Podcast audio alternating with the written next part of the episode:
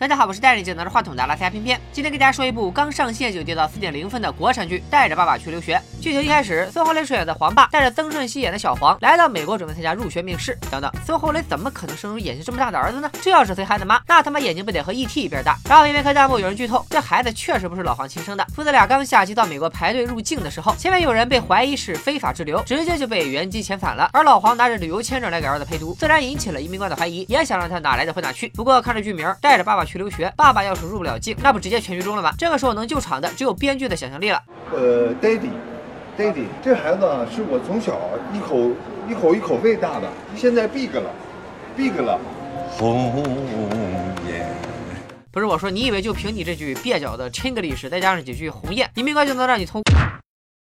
我去，还真通过了，而且还把老黄一周的签证给延长到了六个月。这是入境啊，还是参加达人秀啊？怎么卖个惨就过了呢？咱们接着看，因为带了桂皮、八角、腌咸菜，爷俩的行李就被海关扣下了。而不管是刚才还是现在，小黄是一个屁都没放，全靠不会英语的老黄在交涉。好不容易从海关脱身，父子俩坐上留学机构来接他们的车，车上已经坐了三家人：富二代丹丹和他的爸爸老五，娇娇女小朱和他的爸妈，还有一个人来的刻薄姐。大家想着孩子们以后说不定能上一个学校，不如提前熟悉熟悉，于是就开始互相介绍了起来。没想到前排的刻薄姐冷嘲热讽，说他们送孩子出来留。留学就是给外国人送钱来了。刻薄姐不但说话刻薄，嘴型对不上才是最骚的。那你说到头来还不得是竹篮打水一场空吗？这人啊，会说话就说，不会说话就憋着，要不然啊。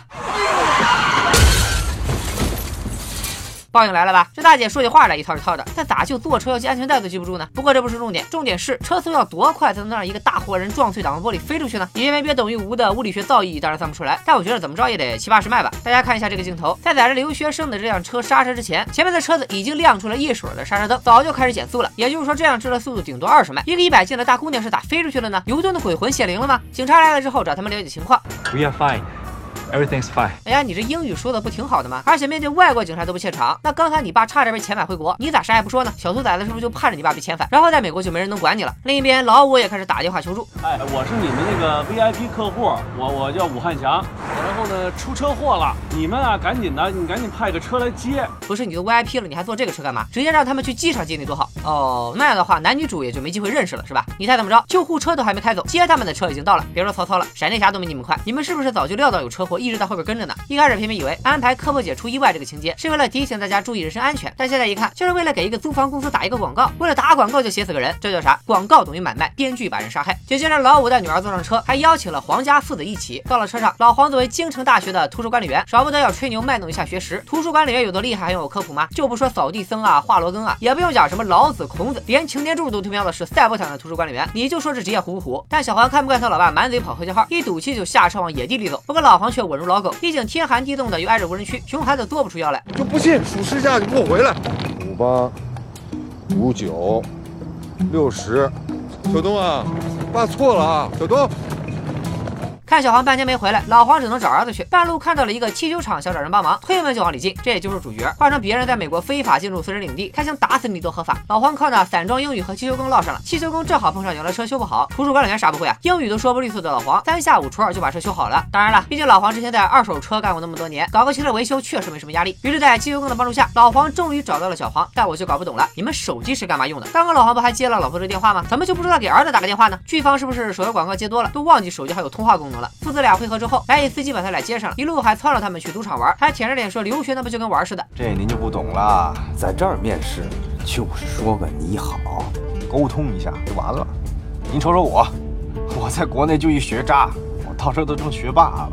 这种给钱就能上的感觉，真的不是在给留学生招黑吗？另外一头，老五刚开始在机场行李处帮一个姑娘搬过箱子，一转头，两人竟然睡在了一张床上。到了美国，大家就都这么 open 吗？原来老五早就和他前妻离了婚，和这个姑娘小林结婚了，但女儿丹丹却完全不知情。这次后妈小林和继女丹丹都是来美国留学的，然后缺他爸爸老五想了个损招，让后妈作为监护人在美国管孩子，然后他自己招呼也没打一个，就打飞的回了国。明明知道自己女儿是玻璃心，一点就炸，连离婚都不敢告诉他，结果直接让孩子直面后妈。精神正常的父亲能干出这种事来吗？那孩子能接受得了吗？果然，丹丹就和后妈滚起了床单。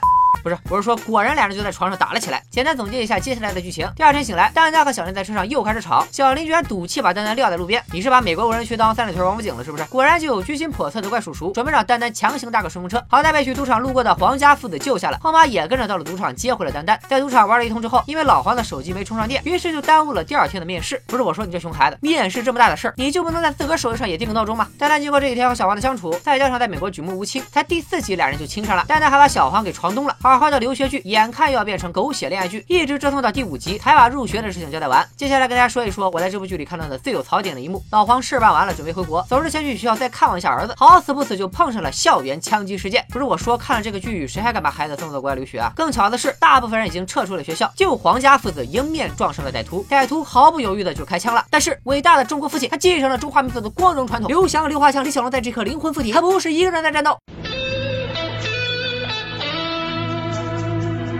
这瓜保熟吗？我问你，这瓜保熟吗？你说说，为了展现父爱的伟大，连黑客帝国斗子弹都用上了，编剧你还能不能再扯一点？看到这里，我觉得我的智商就像刘华强刀下的那个西瓜稀碎。为了留条命，继续更新悬疑社，偏偏也就看了这么几集。劝主创们走点心吧，你们把观众当傻子，收视率就能把你们当矮子，最后豆瓣上还会骂你们没脑子，到时候你们既没面子也没里子。另外，正在看视频的小伙伴，有没有在国外留学的？也欢迎你们写留言发弹幕聊一聊，真实的留学经历是咋样的？好了，今天就说这里吧，拜了个拜。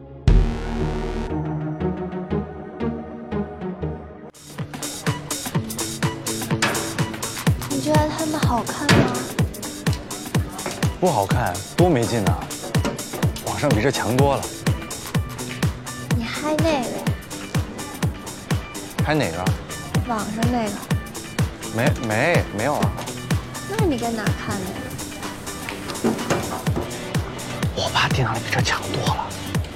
你爸电脑里什么时候有这么健康的东西啊？